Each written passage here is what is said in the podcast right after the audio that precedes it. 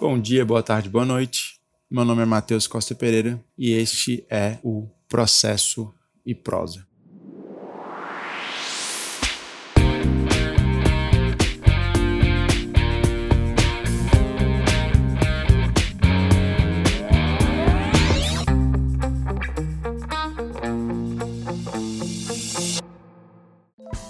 Muito bem, nossa conversa de hoje é sobre pedido.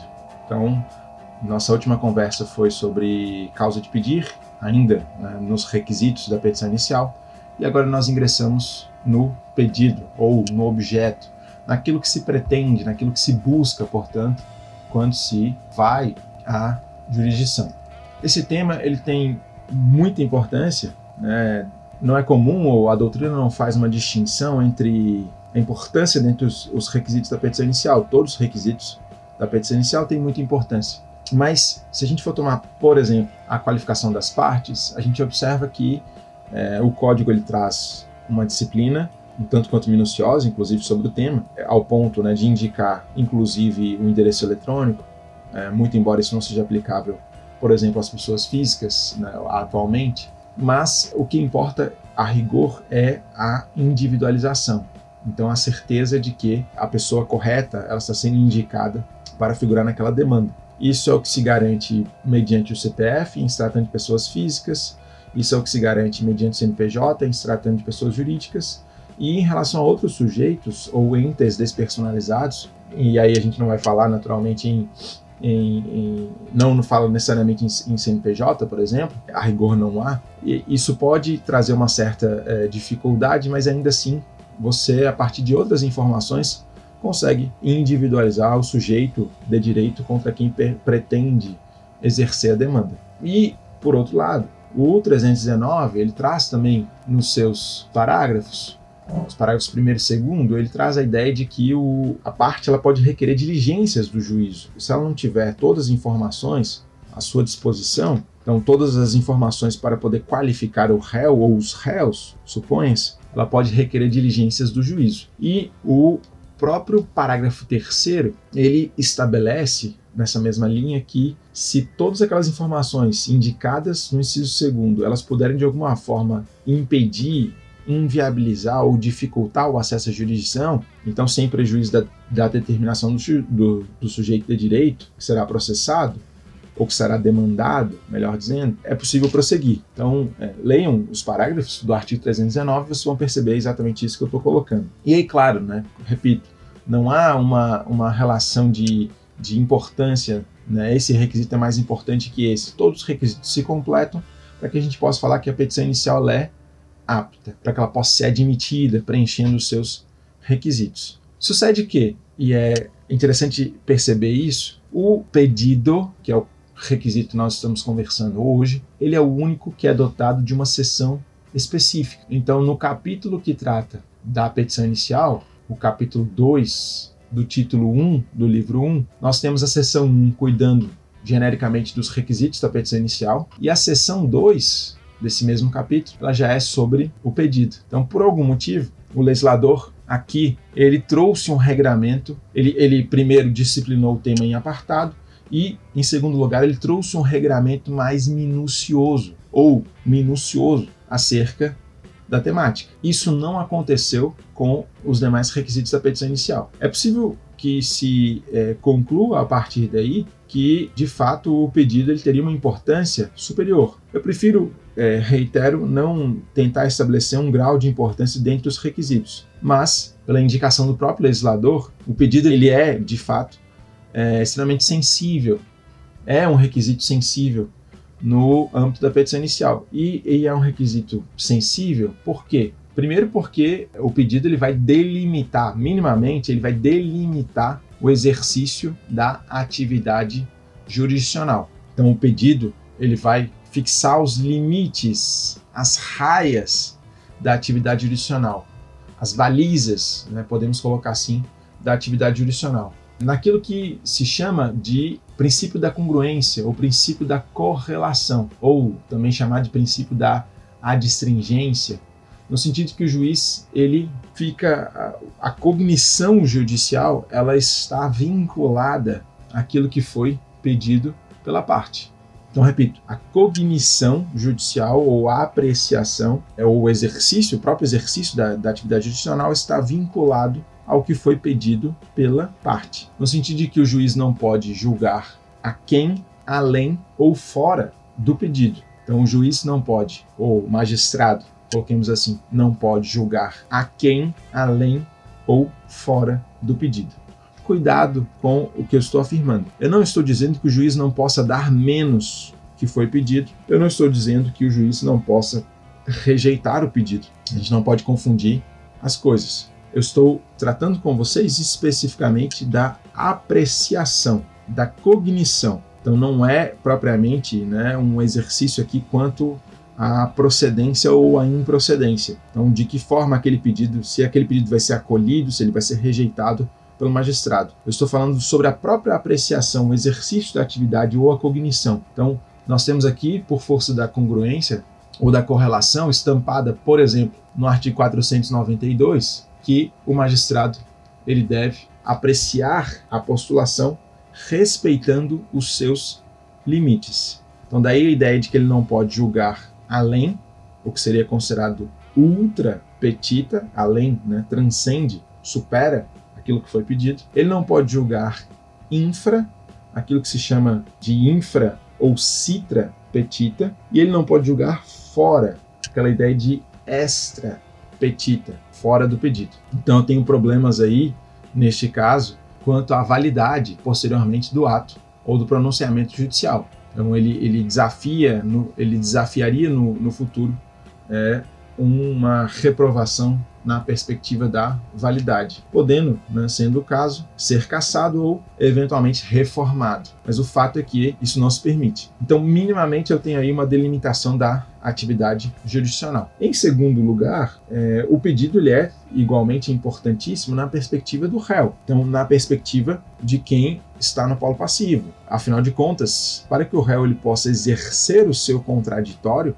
ele precisa conhecer o pedido. E ele precisa ter certeza daquilo que ter absoluta tranquilidade em conhecer, em saber aquilo que o autor está pretendendo, para que ele possa desenvolver a sua defesa, desenvolver o seu contraditório. Então, também na perspectiva do réu, o pedido ele tem um fator limitador importantíssimo. O réu ele sabe exatamente aquilo do que ele deve se defender. Isso vale tanto para o pedido quanto para a causa de pedir. Temos cuidado. Então, a, a, necessidade de enunciação da causa de pedir, a adoção da teoria da substanciação, então, pela qual cabe ao, ao autor necessariamente trazer os, o fato ou fatos jurídicos, o complexo de fatos jurídicos, a relação jurídica e o efeito dessa relação jurídica. Então, aquilo que se entende por causa de pedir remota e causa de pedir próximo, essa exigência, ela é, e aí claro que a, o pedido ele vai ser interpretado de acordo com também a causa de pedir,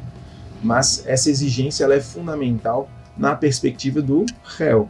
Afinal de contas, para que ele possa exercer o seu contraditório, ele precisa saber o que efetivamente o autor está postulando e com base em que. Então, nesse sentido, ele vai atacar tanto a causa de pedir, os fundamentos, os fatos, como igualmente o pedido. Então, vejam como isso por si só já dá uma, já lança luzes sobre a importância desse tema e a gente consegue entender por que, que o pedido tem uma seção específica no capítulo que trata da petição inicial. Bom, e como é que o pedido deve ser interpretado? Vejam, essa é uma regra que é, a doutrina já extraía do Código Revogado, e tudo leva a crer que ela se mantém.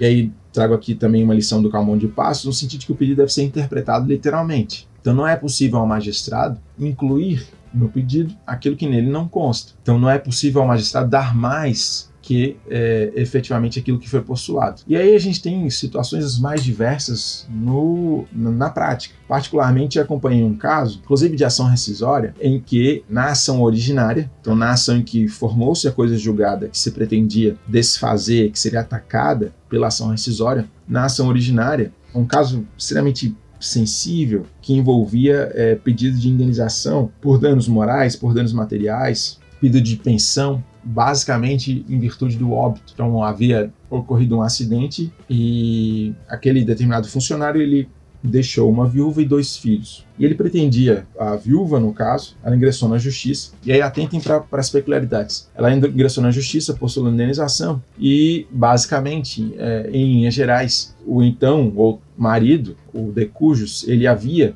falecido trabalhando e ele não estava utilizando o EPI, um equipamento de proteção individual, no exercício da função que ele desempenhava. E aí eu não vou entrar em detalhes. Mas, e em síntese, foi reconhecida a, a responsabilidade da empresa, mas o que eu chamo a atenção de vocês foi o seguinte: na petição inicial, tinha basicamente um pedido de indenização para a família. Então a expressão que era utilizada era basicamente essa. Então havia um pedido de indenização para a família. Bom, e eu vou voltar a isso mais adiante, na, conforme as explicações que eu, que eu darei para vocês, mas as crianças os menores, eles não faziam parte da ação. A ação havia sido promovida tão somente pela viúva. Então as crianças não faziam parte, não integravam o polo ativo. E em síntese o que aconteceu na decisão judicial é que aquela empresa, ela foi condenada e não apenas a indenizar a viúva, danos morais, houve também fixação de uma pensão para a viúva, mas também houve uma fixação de uma pensão, de um valor de indenização para cada um dos filhos e de uma pensão para cada um dos filhos.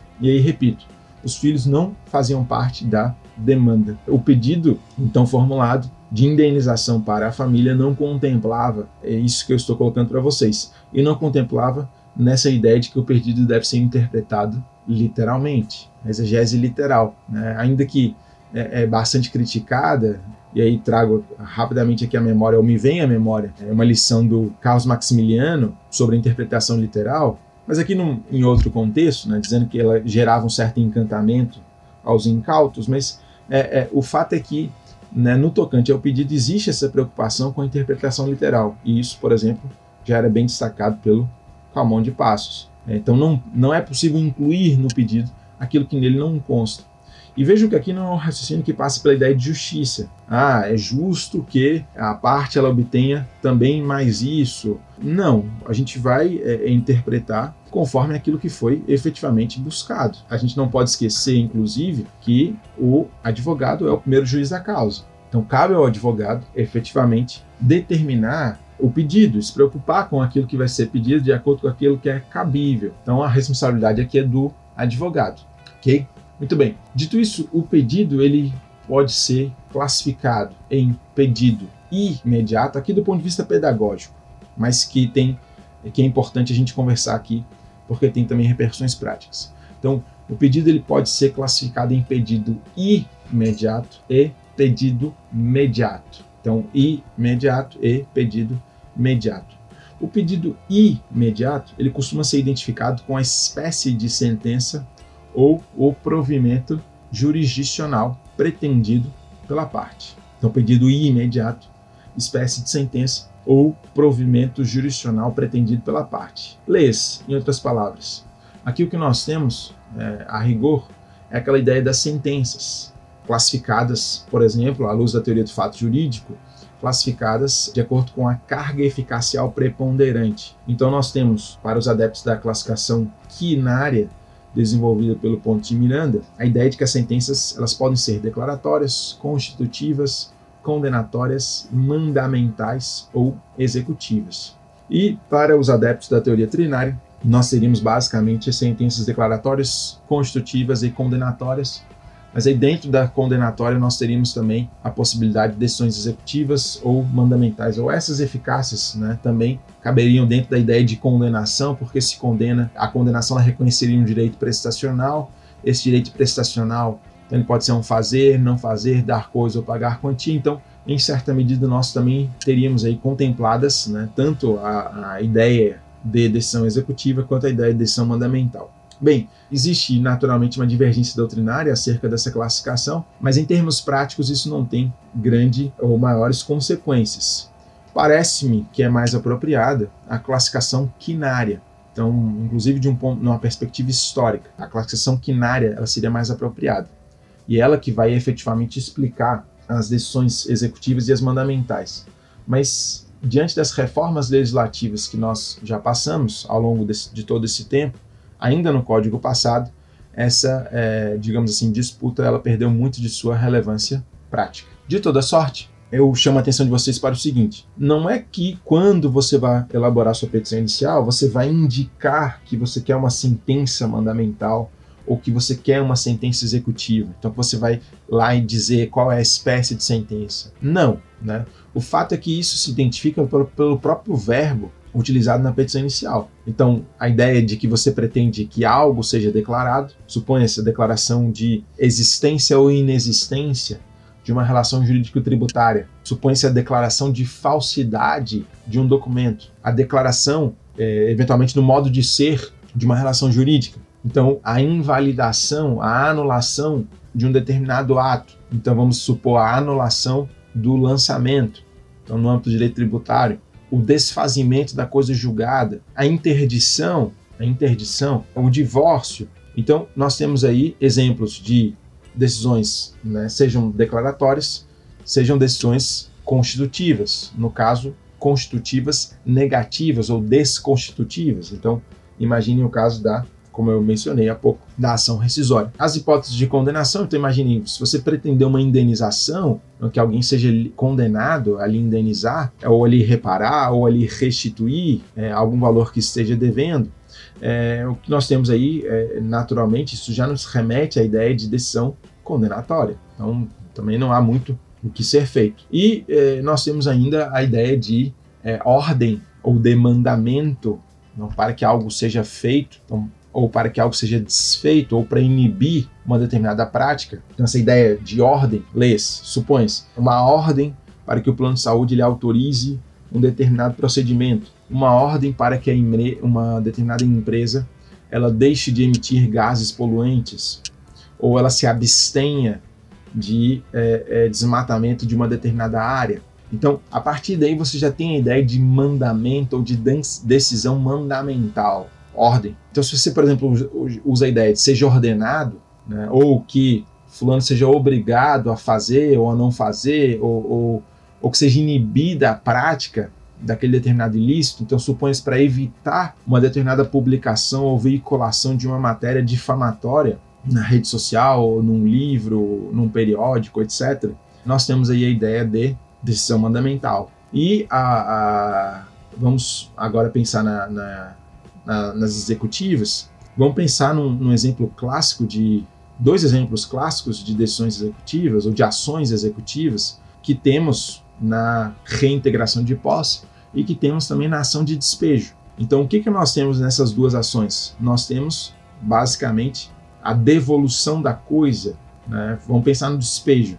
Então, você quer desfazer o contrato de locação, supõe-se que houve um inadimplemento da parte adversa, não necessariamente em relação aos aluguéis, mas inadimplemento porque, supõe-se, houve um desvio de finalidade, o imóvel foi locado para fins residenciais e está sendo utilizado para fins comerciais. É, e imagino que pode haver tantas outras é, inadimplências contratuais ou quebra de deveres contratuais. E por essa razão você pretende o despejo. Então você quer desfazer, você quer a, a resolução do negócio e a devolução do bem. Ou vamos pensar que houve o esbulho. Então houve o esbulho, você foi alijado de sua posse. Então imagine em outra situação, você foi alijado de sua posse por alguém ou por eventualmente por um grupo de pessoas e você mais uma vez quer a retomada do bem. Né? Neste caso, você quer retomar a posse do bem. Então, o que, que nós temos aqui? Nós temos basicamente a intervenção ou a atuação jurisdicional que invade a esfera jurídica alheia né, para retomar um bem que esteja indevidamente em sua posse. Então, nós temos aí a ideia de decisões executivas. Então, mais que você identificar na sua petição inicial se você quer uma sentença mandamental, executiva, é, é declaratória, é, é constitutiva ou condenatória, e essa classificação ela advém do direito material, então não é o direito processual, né? É, quando se pensa nas cargas eficaciais e quando se pensa especificamente que essa classificação ela atende às cargas eficaciais que preponderam, então não são as únicas que vão existir na decisão judicial, mas são aquelas que preponderam, que prevalecem, e é isso que vai dar o um nome né, a uma sentença condenatória, uma sentença mandamental e assim por diante. Não é, portanto, a indicação disso na inicial, senão então somente os verbos que você adota ou a clareza, né? Obviamente que é preciso que tenha clareza. Se você expressar isso com clareza, Então o pedido imediato ele estará ali, ele será compreendido com tranquilidade. E o pedido imediato, ele consiste basicamente no bem da vida que é perseguido, no bem da vida que é postulado. Lê-se qual é o resultado, o que, que é, é o que, que você espera é, o que, que você pretende, o que, que vai mudar, poderíamos colocar assim, o que, que, o que, que muda com a sua vida, o que, que você está buscando do, do, da jurisdição em termos práticos. Então, o que, que você quer? Você quer a posse? Você quer dinheiro? Você quer o reconhecimento da falsidade? Você quer a, o desfazimento da coisa julgada? Você quer a dissolução do vínculo matrimonial? E assim sucessivamente. Né? Então, o bem da vida, que não é necessariamente um resultado naturalístico, que não é necessariamente um resultado no plano da vida, então não, não é necessariamente algo palpável, algo que você vai pegar, algo que você vai ver, ele é basicamente aquilo que você quer, né? o que, que vai mudar efetivamente seja no plano da vida, seja no plano normativo. Vamos ter isso em consideração. Uma coisa é você receber dinheiro, né? Ou que as obras, por exemplo, de reforma do seu imóvel, elas sejam retomadas. Então você quer que o imóvel, né, efetivamente, obrigação de fazer, né, que os reparos, ou que a construção, que a reforma, ela seja efetivamente concluída. Então você fez um contrato nesse sentido e você quer que ele seja cumprido. Então tem o adimplemento específico do contrato. Perfeito. Nós temos tantas outras possibilidades, né, como vocês estão percebendo. Então pode ser o quê? Pode ser a reparação do seu veículo, porque ele é, foi abalroado, ou eventualmente pode ser o, o, pagamento da franquia do seu seguro. Então você quer o dinheiro, o pagamento, aqueles valores. Pode ser uma indenização por danos morais. Pode ser a alteração da sua, da sua passagem, do seu ticket, porque você tem direito a, a que seja remarcado e a companhia aérea, supõe-se, ela recusou. Então podem ser coisas aqui mais tangíveis, coloquemos assim. Mas pode também ser o simples desfazimento da coisa julgada. Então imaginem que há duas coisas julgadas sobre aquela mesma matéria, você quer desfazer a segunda delas. Você não vai ver isso né? Você não vai pegar isso, isso não é tangível, isso não é palpável. Ou, imagine, você quer o divórcio. Então, você quer basicamente desfazer é, o vínculo matrimonial, dissolvê-lo. Então, isso não é necessariamente algo que você vai ver. Você quer alteração no registro civil, então a modificação do nome, mais uma vez, não é algo tangível. Né? A declaração de falsidade de um documento. Então, o documento ele foi declarado falso. Então, também aqui, e, e, e, é interessante perceber isso, porque isso, em certa medida, vai lhe explicar depois a atividade jurisdicional executiva. Então, quando a decisão ela lhe entrega exatamente aquilo que você quer, né?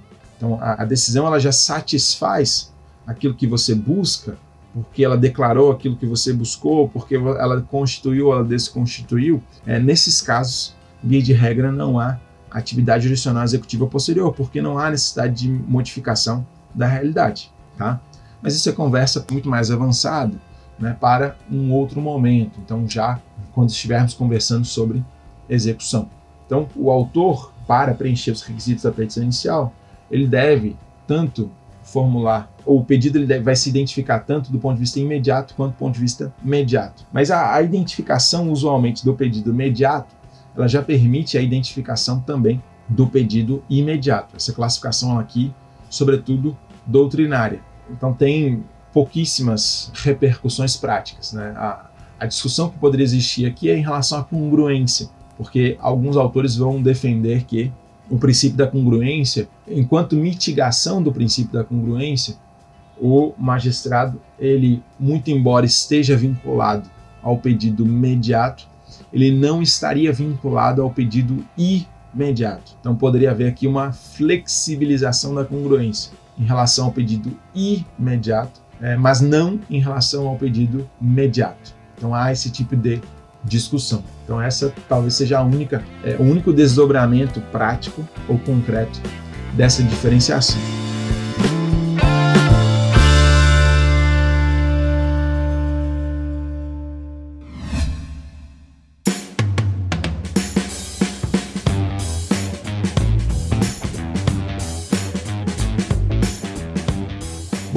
Legislação estabelece, nessa linha que eu coloquei há pouco para vocês, de que o pedido deve ser interpretado de modo restritivo, né, ou para alguns de modo literal, a legislação estabelece que o pedido ele deve ser certo e determinado. Então, a, isso inclusive hoje está separado em dispositivos distintos, que são os artigos 322 e 324. Então, o 322 estabelece que o pedido deve ser certo e o artigo 324 estabelece que o pedido deve ser determinado. A gente ainda vai conversar sobre isso hoje, né, a partir de agora.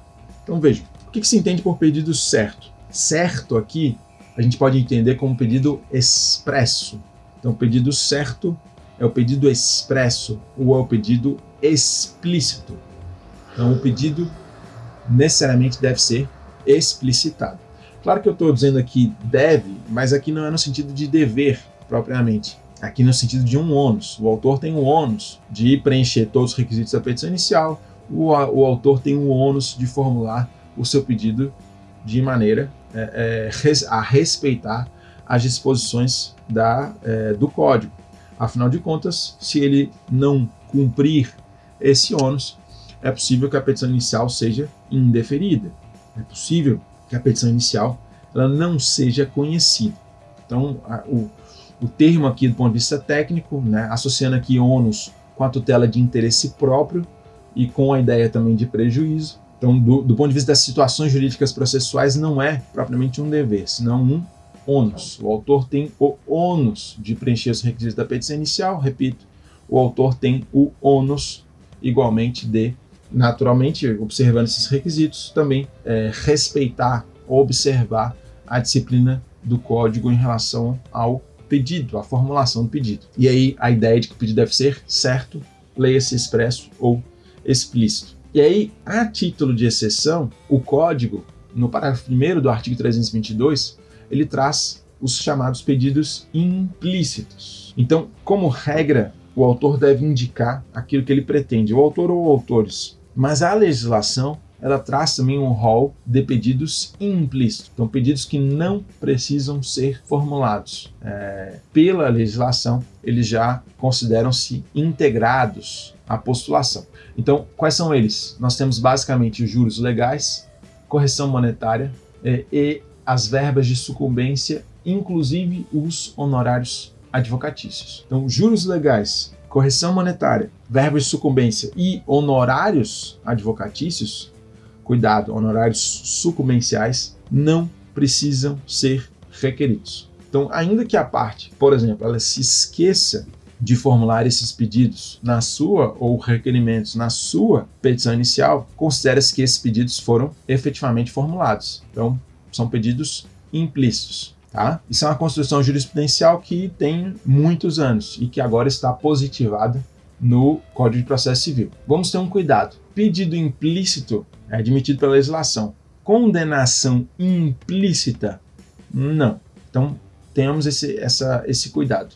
Existe, do ponto de vista doutrinário, uma é, é, divergência no tocante à possibilidade ou impossibilidade de condenação implícita. Então, é, no geral, o que os autores vão dizer é que, à luz do artigo 93, inciso 9 da Constituição Federal, então, que exige que os pronunciamentos judiciais decisórios eles sejam necessariamente motivados ou fundamentados, então, nessa perspectiva, é, não se toleraria ou não, não se admitiria condenação implícita. Mas aqui a colar você tem algum autor que já defendeu. Então, o próprio Ponte Miranda, em algumas passagens aqui ao colar, ele fala em condenação implícita. Esse é um tema polêmico, não é objeto de, de detida reflexão doutrinária, mas que de fato parece esbarrar no 93, inciso 9 da Constituição Federal. Bom, então, é, é, e aí qual a relevância de nós percebermos isso? É que, eventualmente, aí vamos pensar no, no, no que toca aos honorários, se na sentença não houver fixação de honorários, então, se não houver fixação de honorários, não é possível depois entender que houve ali uma condenação implícita. Então, caberá à parte posteriormente. E aí tinha um problema à luz do código anterior, mas já superado. Então, no código anterior, se não houvesse condenação em honorários e por algum motivo a parte interessada ela não recorresse, então ela deixasse de recorrer, de, de interpor em barros de declaração, por exemplo, e apontar a omissão para que aquela questão ela fosse suprida, que ela, para que ela fosse preenchida, é, isso levava inclusive à perda do direito de honorários. Isso no código anterior. No código atual, isso é, é, foi disciplinado corretamente e está superado. Então, se por uma eventualidade não houver condenação em honorários, quando é, o código efetivamente estabelece que deva haver, né? cuidado, né? há situações particulares em que não há condenação em honorários. Vamos pensar é, no mandado de segurança, por exemplo. Então, no procedimento do mandado de segurança, isso está positivado, não há condenação em honorários sucumbenciais. Então, vamos esquecer esse tipo de situação. Então, nos casos em que é possível, de acordo com a legislação, né, adota-se a sucumbência, é, adota-se o princípio da sucumbência, adota-se a ideia de causalidade, então tem que haver a condenação. E se por um acaso o magistrado ele estiver, é, foi omisso, então ele, ele negligenciou a condenação em honorários e a parte ela não interpôs o recurso cabível é, e a decisão e sobrevém o trânsito em julgado, o que vai acontecer é que a parte pode posteriormente promover uma ação autônoma para que esses honorários sejam arbitrados. Então, no código anterior, o, os advogados que atuaram no feito, ou o escritório de advocacia que atuou no feito, não teria mais o direito. Veja que, que, que solução extrema. E no código atual é possível uma ação autônoma. Mas isso tudo por quê?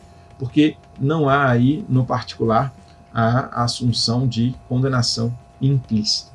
Bem, superado isso, vejam que o, o, o parágrafo segundo ele, ele traz aqui uma regra de interpretação. Né? Eu já disse que a interpretação tem que ser restritiva, mas o parágrafo segundo ele traz a ideia de que o pedido ele vai ser interpretado de acordo com o conjunto da postulação, ok? Né? Nenhum problema em relação a isso. O pedido ele vai ser interpretado né, também em atenção à causa de pedir e ele traz também a ideia de observância da boa-fé. Então também será observado o princípio da boa-fé. Bom, a boa-fé também é uma, uma, uma conversa que nós é, precisamos ter em outro momento. Ele não especifica aqui, mas é, parece-me que a preocupação é sobretudo com a boa-fé objetiva. E aí, é, a boa-fé objetiva ela não é o único parâmetro ético, naturalmente, que enfeixa o procedimento. Então, nós já temos regras, as regras de litigância de má-fé já são regras né, alinhadas com uma preocupação ética, mas aqui com a boa-fé subjetiva. E, de toda sorte, existe uma doutrina que defende também uma aplicação ampla da boa-fé objetiva enquanto padrão de conduta né, ao longo do procedimento judicial. Isso é algo né, também para chamar a atenção, né, para chamar a nossa atenção em outra oportunidade. Bom, além do pedido ter de ser certo, o pedido precisa ser determinado. Determinado. Leia-se. É preciso que o pedido ele seja identificado quanto ao gênero, qualidade e quantidade gênero, qualidade e quantidade. Então, que ele eh, seja efetivamente particularizado ou precisado. Isso eu costumo ilustrar é, é, com situações do, do cotidiano, do dia a dia. Então, você não vai, por exemplo, a um restaurante e você pede um, um prato de comida. Não, você escolhe qual é o prato que você pretende. Então, você é, especifica aquilo que você quer. E vou além, né? Se você pede, por exemplo, uma carne, você vai especificar o ponto em que você deseja aquela carne. Então, mais uma vez, você está precisando aquilo que você quer. É, a gente poderia pensar em outras situações, mas imagine o seguinte: se você for a, a uma vinícola, não a um restaurante, mas se você for a uma vinícola, você eventualmente não vai pedir é, um vinho da uva X ou um vinho da uva Y você vai pedir, e aí você já está especificando, né? Quando você faz a indicação da uva, por exemplo, mas você vai pedir um vinho da uva X da safra tal, ou você vai pedir um vinho de corte, é, é, um blend, por exemplo, é, da safra tal, e assim por diante. E, e vejo que já há também uma delimitação por parte da vinícola. Então você não pede simplesmente um vinho, você quer o vinho de uma determinada vinícola, você quer um determinado vinho, você quer é, uma determinada uva ou um determinado corte, uma determinada safra e assim por diante. Então você vai precisando aquilo que você quer. E no âmbito do, da jurisdição não é diferente. Então o que, que você quer? Você quer que aquela postagem que foi feita, por exemplo, seja retirada do ar. Mas você também quer um direito de resposta. Então esse direito de resposta ele vai ser veiculado quantas vezes? Né? Qual o número de caracteres? Onde ele vai ser publicado? Então, é, nisso você está especificando o seu pedido. Ou você quer o reflorestamento da área, certo? qual é o tamanho da área, quais são as espécies da flora que serão utilizadas para o reflorestamento, porque você não pede tão somente o reflorestamento, ou o reflorestamento não é algo que se dá né, por si só com qualquer tipo de espécie da, da flora. Você deve é, é, naturalmente buscar refazer aquilo que existia antes do dano, por exemplo, e assim por diante. Então há a necessidade de indicação tão precisa quanto possível. Cuidado com esse termo. Então há a necessidade de indicação tão precisa quanto possível daquilo que você quer. E aí é, a regra é que o pedido seja determinado, mas a título de exceção, também aqui comporta exceção, o código ele traz situações em que o pedido pode ser genérico. Então, quando não é possível, vejam, a, a, as hipóteses de pedido genérico ou indeterminado são justamente aquelas em que não é possível a parte delimitar ou determinar o seu pedido. Então, seja porque, por exemplo, ela está diante de uma ação é, universal, então ela apresenta um pedido de, de, de herança. Imagine que um, é, um, é um herdeiro que foi preterido, ele apresenta uma petição de herança, é, ele não sabe aquilo que, que vai lhe caber, ele não sabe qual foi o monte, ele não sabe qual é o monte, então ele não sabe quais foram todos os bens deixados, ele não sabe igualmente aquilo que vai ser, que lhe pertence por quinhão, né, por direito. Qual vai ser o seu quinhão? Então, é, autoriza esse pedido genérico. Ou imaginem que uma empresa ela vai ser dissolvida, não se sabe igualmente, uma sociedade vai ser desfeita, não se sabe todos os bens dessa sociedade, então há necessidade de inventariar todos os bens e direitos. E aí aquela pessoa que pretende se retirar da sociedade ou efetivamente se a sociedade for desfeita, o que nós temos é que haverá em algum momento a necessidade de levantamento de todos os bens e apuração de haveres. Então, novamente, isso também vai ser é, é, também nessa situação, porque a parte ela não vai ter elementos ou não lhe é possível determinar o seu pedido, admite esse pedido genérico. Nós temos outras situações ainda, como a impossibilidade de determinação de todos os efeitos do fato. Então, uma pessoa que sofreu uma indenização, ela sofreu um dano qualquer, imagine que houve um acidente de trânsito, imagine que houve um acidente de trânsito envolvendo um motorista de um aplicativo. E aí é, ele sofreu essa, esse acidente e ele postula basicamente a reparação do, dos, dos prejuízos no seu veículo, então os reparos, né, o conserto do seu veículo. E quando ele ingressa na justiça, ele não sabe por quanto tempo ele vai ter que ficar sem dirigir o seu veículo, então sem poder trabalhar, e também não sabe quais tratamentos que vão ser necessários para que ele possa se restabelecer plenamente.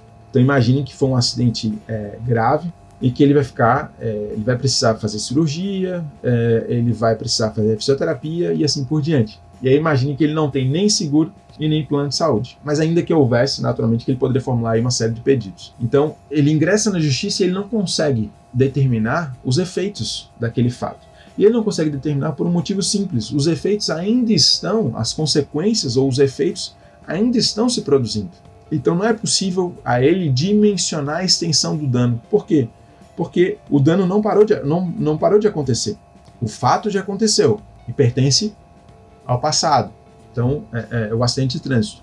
Mas os efeitos ou a extensão do prejuízo que ele está suportando não tem como determinar. Então, nesses casos aí, ele pode pedir lucros cessantes, por exemplo, ele pode pedir indenização por danos morais, por danos materiais, e ele pode ser minimamente genérico em algumas dessas formulações, porque ele não sabe Aquilo que ele já sabe, ele vai precisar, mas aquilo que ele não sabe, ele pode ser. Autoriza-se que o pedido seja indeterminado. E, por fim, ainda naquelas hipóteses em que, para a precisa é, determinação ou formulação do pedido, é, existe a necessidade de informações ou de atos que sejam praticados pelo réu. Então, no geral, informações que somente a parte adversa ela, ela tenha.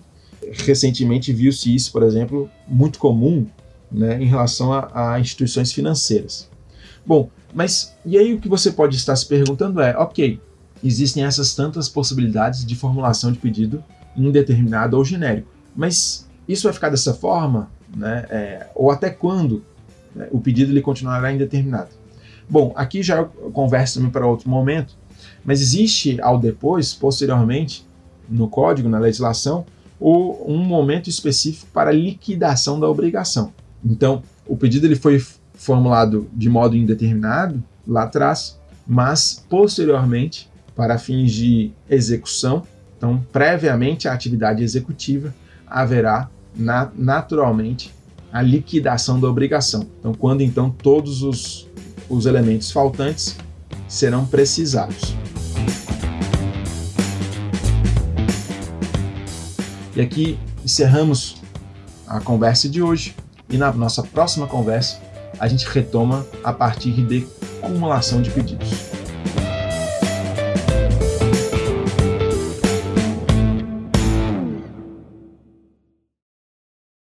Este podcast foi produzido pela Digital Fish em parceria com a Play Audios.